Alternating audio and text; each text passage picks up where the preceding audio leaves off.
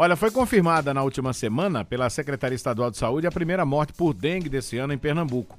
Até o momento, 1.470 casos foram contabilizados em todo o estado.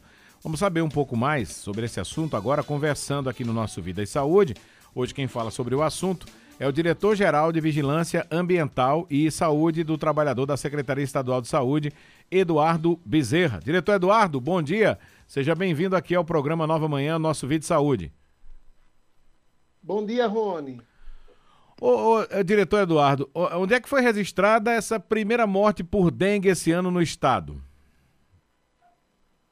É, essa, esse último óbito, se eu não me engano, foi o óbito de, de Paulista, se eu não hum. me engano. Eu teria que consultar, porque nós tivemos outros três óbitos uhum. por chikungunya, mas estão neste espectro, de Paulista, Igaraçu, Recife. É região, metro, região metropolitana, né?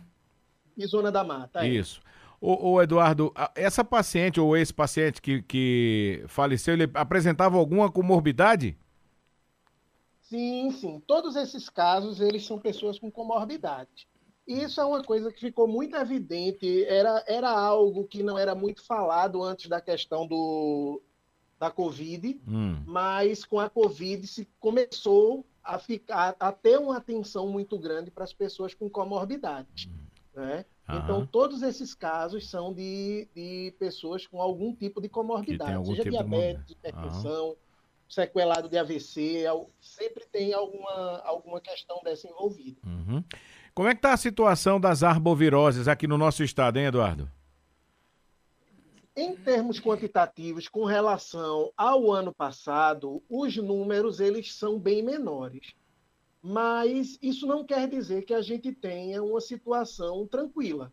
Né? Os uhum. casos existem, nós temos ao todo, agora no ano de 2023, até o momento, cerca de 15 mil casos registrados entre é, dengue, zika e chikungunya, né? É, é, na realidade, 17 mil, 17 mil casos. Né? Então, a gente tem é, é mais que 60% a menos que o ano passado. Uhum. Mas não é uma situação que a gente possa considerar como tranquila. Não é? Nunca é. A gente é de uma região endêmica, isso faz com que a gente sempre tenha essas ondas aí chegando e a gente precisa sempre estar muito atento com relação a, essas, a esse cuidado. Uhum. Tem alguma dessas arboviroses, por exemplo, nesses números que você passou para a gente aí, que nessa taxa de notificação teve queda expressiva comparada ao ano passado, por exemplo? Todas elas tiveram quedas muito expressivas em relação ao ano passado, né? É, a, a, gente teve, por exemplo, de chikungunya uma queda de mais de 80% em relação ao ano passado. Uhum. Né? O, o, Zika mesmo, a gente não teve nenhum caso confirmado até o momento. Foram 564 casos suspeitos registrados e até o momento a gente não tem nenhuma confirmação do, do Zika vírus. Uhum. Né? A, a, propósito, Agora, ah. a, a propósito do Zika, né? Desde aquela época que a gente teve aquele problema aqui em Pernambuco da microcefalia, de lá para cá a gente tem notado que tem desaparecido, né? O, o, o, Zika vírus, né? É, ela até o momento a gente considera que ela teve aquela onda naquele uhum. momento, uma, porque as arboviroses elas não têm a mesma lógica da gripe, por exemplo, que a gente sabe que todo ano vai ter uma gripe nova circulando né, no, no, nas comunidades.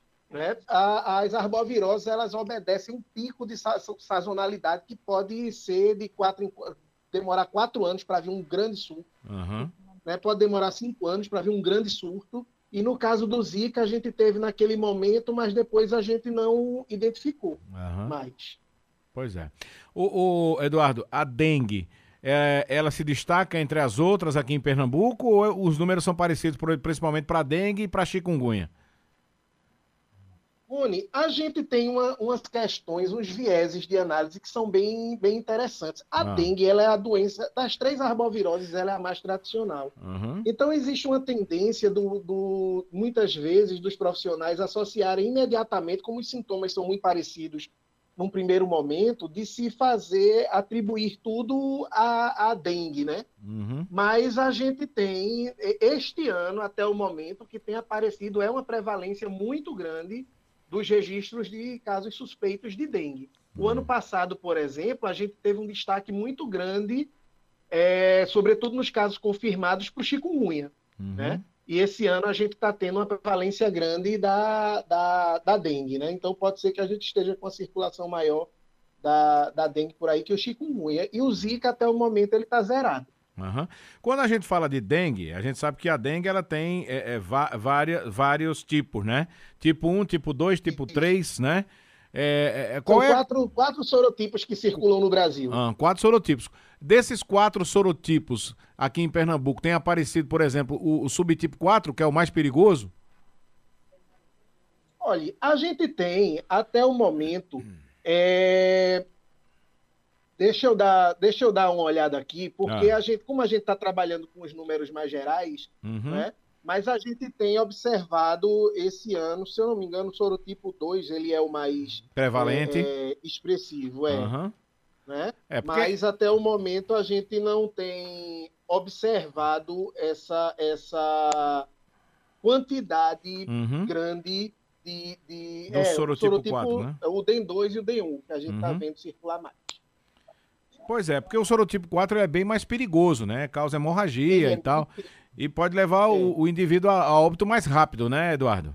Isso, isso, isso. Né? Uhum. A gente tem que ter muito cuidado quando ele está circulando, mas é o tipo 1 e o tipo 2 que está uhum. tá circulando. Está mais em evidência. É, lembrando que tá quem, mais em evidência. É, lembrando que quem pegou o sorotipo 1 não pega mais o 1, já vai pegar o 2, não é isso? Justamente, né? Você, ah. você só pode. Você, virtualmente, uhum. você só pega uma vez cada sorotipo. Cada sorotipo, né?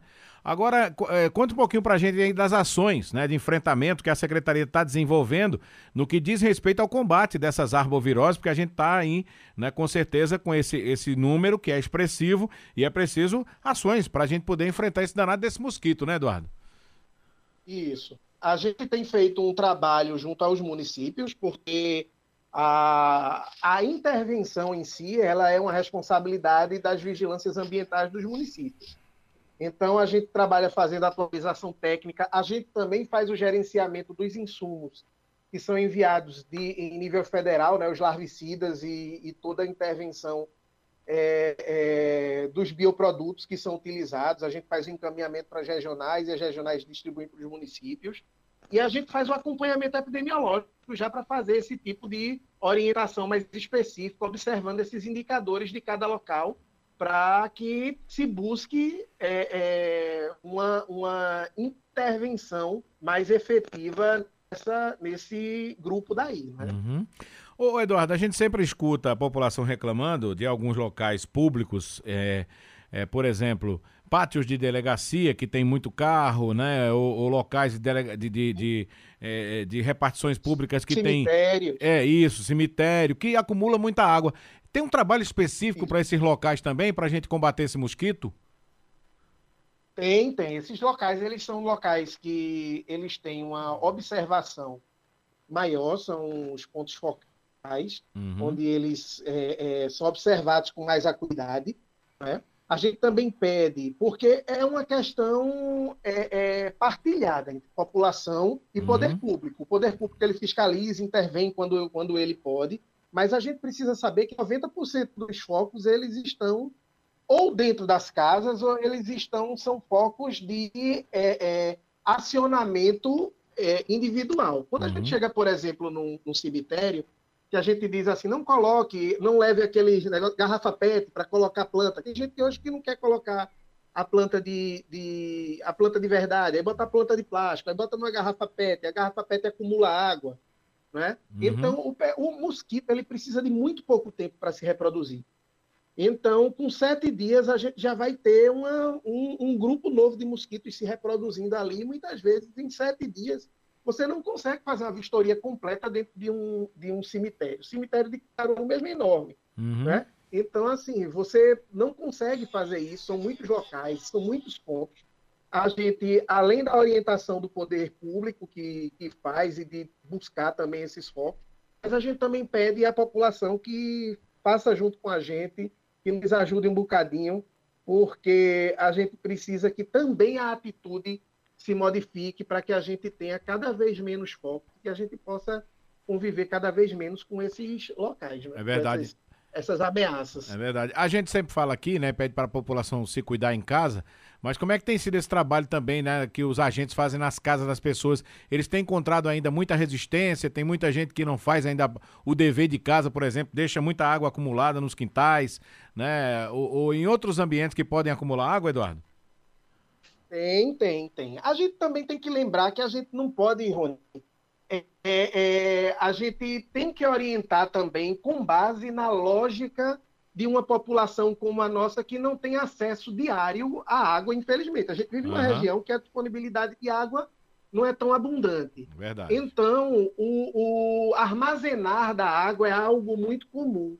E isso faz com que as pessoas elas tenham que ter um cuidado, tanto na conservação como na limpeza desse tipo de reservatório, e também naquela água que não é uma água de guardar, é a água de uma planta que acumule, como é o caso de bromélia, é, até o, o, local onde o cachorro bebe água. Uhum. Porque a gente tem que lembrar o seguinte: o ovo do mosquito ele não é colocado na água, ele é colocado na parede próxima à água, a lâmina d'água. Uhum. Então, quando essa água seca, esse ovo ele fica grudado nessa parede e quando ele é reidratado, ele eclode. Então, muitas vezes o pessoal pega, ah, não, eu derramei a água, né? É suficiente. Não é. Você tem que esfregar aquilo ali para tirar o. Isso serve para qualquer outro local. Fora terrenos baldios, porque o mosquito ele se reproduz até numa tampinha de garrafa PET. Uhum. É? Então, assim, o mosquito ele é plenamente adaptável ao, ao, ao ecossistema humano. Então, ele tem uma facilidade de reprodução gigantesca. Por isso que a atenção gente ela tem que ser muito grande, com calhas, com qualquer coisa que a gente pensa que nem vai fazer a diferença e faz uma diferença muito grande. É, e sem contar que ele hoje também, né, ele consegue se reproduzir não só em água limpa, mas também onde tem água suja. É, na realidade, ele, a gente achava que ele não se reproduzia em água suja, que uhum. ele é o que a gente chama, né? A gente que é do interior, minha família é de pesqueira, a gente chama, diz que o mosquito ele é luxento, né? É. ele, ele gosta de água limpa, mas a gente começou a ver que ele é um mosquito também, que ele se reproduz em água suja. Uhum. Não tem esse luxo todo, não. Eduardo, não, querido. Não, ele é onde vai. Onde uhum. tiver, ele tá. É verdade. Eduardo, querido, muito obrigado pela participação aqui. Um abraço para você, para todo o pessoal aí da Secretaria Estadual de Saúde e até uma próxima oportunidade. Um abraço para vocês também. Qualquer coisa, estamos à disposição. Olha, nós conversamos hoje no nosso Vida e Saúde, né, sobre a morte, né, que foi computada por dengue esse ano é, pela Secretaria de Saúde do Estado e também né, os casos de arbovirose que tem acometido a população. Faça a sua parte, não deixe acumular água aí é, nos ambientes da sua casa, se for colocar um vasinho de planta, não coloca com água, coloca com terra, tá sempre aí olhando como é que está no seu quintal, se tem garrafa com a boca para cima, tá acumulando água, né? Qualquer lugar onde possa acumular água, faça a sua parte para a gente tentar né, diminuir aí os efeitos dessas arboviroses.